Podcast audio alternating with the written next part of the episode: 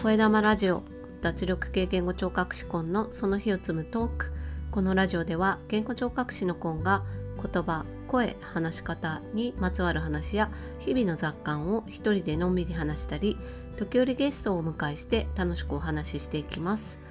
聞いてくださっている方の肩の力をたらんと抜いていけたらと思います。今日は7月26日月曜日です。今日の札幌の天気は快晴で最高気温は31.4度ということで相変わらず夏らしいお天気が続いています。ずっとお天気が続いていて雨が降っていないのでもうかれこれ1ヶ月近く雨が降ってないんじゃないかなと思うんですけど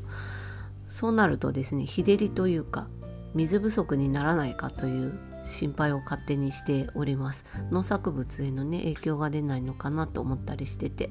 雨が降ったら降ったでね外出しにくいとか文句言ったりするんですけどやっぱりねあんまり雨がないとまた心配になってきちゃうななんてなんかこう思う自分がなかなか勝手だなというふうに思ったりはします。声玉ラジオは日替わりでテーマを変えてお話ししています。月曜日は声火曜日はビジネスに関すること。水曜日はブックレビュー。木曜日は話し方。金曜日は雑談。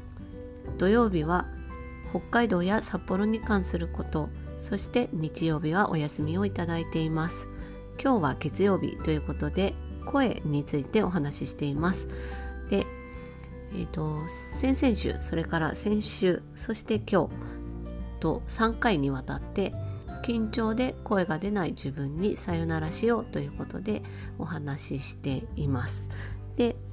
1回目の先々週はですねストレッチで体を整えるところから始めましょうというお話をしています。でなんでかっていうと緊張すると体がこわばってしまうと、まあ、体のこわばりっていうのは筋肉がこうねキュッと、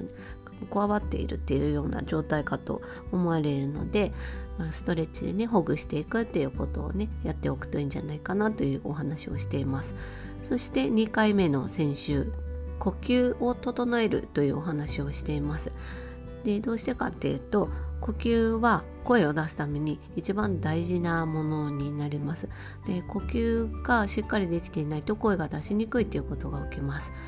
で緊張すると体がこわばる。体がこわばるっていうのは呼吸にも影響します。なのでまあ、ストレッチでね体を整えてそして深く呼吸ができるような状態に整えていくということで声をねしっかり出していく状況を体の状態をね作っていくっていうお話を、えー、先週までの間にしています。そして今日3回目はですねマインドセットについてお話しするということでえー、お伝えしておりました。でマインドっていうことになるとですねまあ諸説出てきますし、まあ、主観が大きいところになるかなというふうに思います。で根拠に乏しい話も出てきたりするので、まあ、医療職である言語聴覚士としてはあまりふさわしくないテーマかもしれません。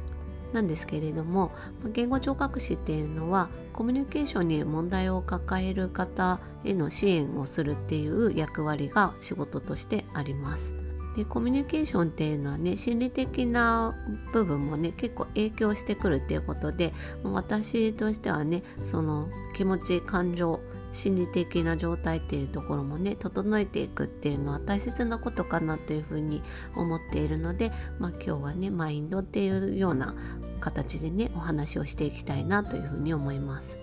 でマインドセットっていうことで緊張する場面においてどういう気持ちで臨むかっていうところになるかなと思うんですけれども自分を信頼するっていうそこにあるかなと思うんですよね。で自分を信頼するっていうのはなかなか難しいことなんですけれどもどうやって自分を信頼する状況を作るかっていうとあらかじめ準備を積み重ねていくっていうことですね本番に向かって準備を積み重ねるっていうことをやっていくことによって自分を信頼するとこれだけ準備してきたから大丈夫と思える状況を作っておくっていうのがいいんじゃないかなというふうに思っています。でなぜそう考えるかって言いますと緊張っていうのはまあネガティブな気持ちから来るものかなっていうふうに私は考えるんですけれどもそのネガティブさっていうのはね不安っていうものの影響が大きいと思うんですよね。で不安っていうものはね本当に視野を狭くしていくまあ時にはねちょっと怖いものだなっていうふうに思ったりするんですけれどもでも視点を変えることによって対策をね取っていくことでその不安っていうのをね和らげるっていうことはどんな人にもできることだと思うんです。なのでまあその対策っていうのが準備にあたるなっていうふうに私は考えていてその準備をすることで自分は大丈夫だ自分を信頼するっていうような状況を作っていけると思うんです。誰でもできるっていうところでねいいことじゃないかなというふうに思っています。でこの準備をするためにはその自分がこう緊張するそのネガティブな気持ち不安っていうものがどこから来るのかっていうことをね分解していく細かく分解していくっていうことですね。それが大事だと私は思っています。まあ、すなわち自分と深く向き合うっていうことにはなるんですけれどもちょっとねそれがしんどいって思われる方もいらっしゃるとは思うんですけれどもこのね不安の要素を一つ一つ解きほぐしていくっていうことがね不安の軽減につながってくるというふうに思うんですよね。でちょっと例を出してみようかなと思うんですけれども例えば大勢の前でプレゼンテーションをするっていう機会がこれからあるということに対して、まあ、緊張するという場合考えやすい不安の材料としては失敗するかもしれないっていうことに対しての不安だと思うんですよね。まあ、例えば普段自分の声があまりこう通らないとかね小さいっていうような状況があってで大勢の前で話すので大きな声で話し続けなければいけないとはっきりとした声で話し続ければなければならないというようなことが考えられてでそういうこう普段ね声が小さいとか声があまり通らないとかね聞き返されるようなことが多い自分がそんな人前でねちゃんとはっきりと聞こえるような声で話し続けることができるのかっていうようなね不安が起きるんじゃないかなというふうに思います。それからまあプレゼンテーションに対して、まあ、原稿を用意される方もねいらっしゃるかと思うんですけれどもそのあらかじめ考えた原稿の通りというかね、まあ、流れに沿って失敗せずに読み間違えずに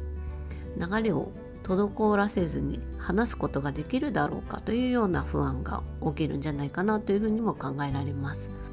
まあ、1つ目の例の不安だと声が小さい大きい声出せるかどうかわからないっていうことそれから2つ目の不安っていうのは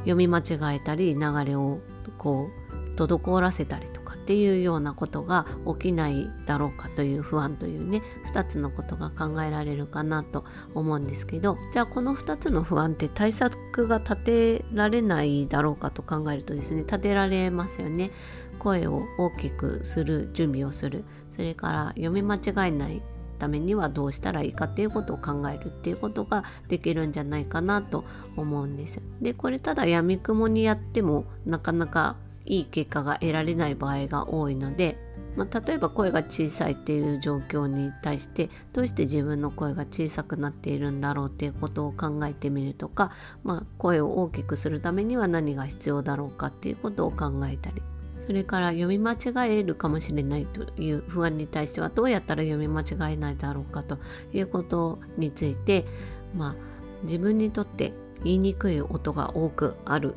健康になってしまっているとかあと文が長いので一息で言うのが大変だとかそれからこう自分はそういえばつい早口で話してしまうとかそういったことがねいろいろ分解していくと考えられるようになってくるんじゃないかなと思うんですよね。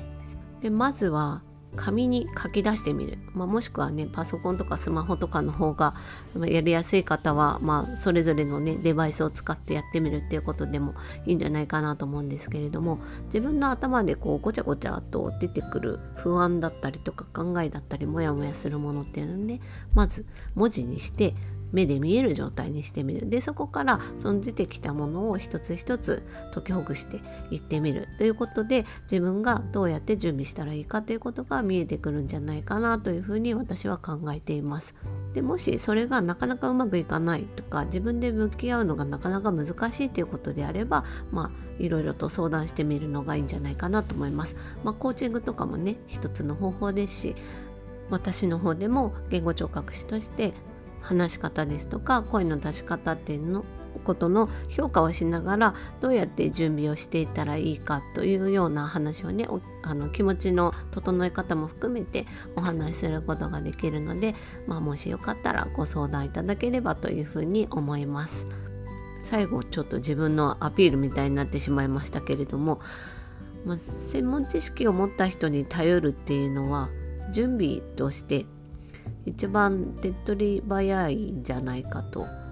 そしていい方法の一つなんじゃないかと私は考えています。なのでねもう誰かを頼るっていうのは全然悪いことじゃないのでそうこれも一つの方法だというふうに考えていただければなというふうに思います。というわけで今日はですね緊張で声が出ない自分にさよならしようということで3回目マインドセットということで気持ちの整え方についてお話ししました。というわけで今日はこの辺で。カーペディエム。チャオ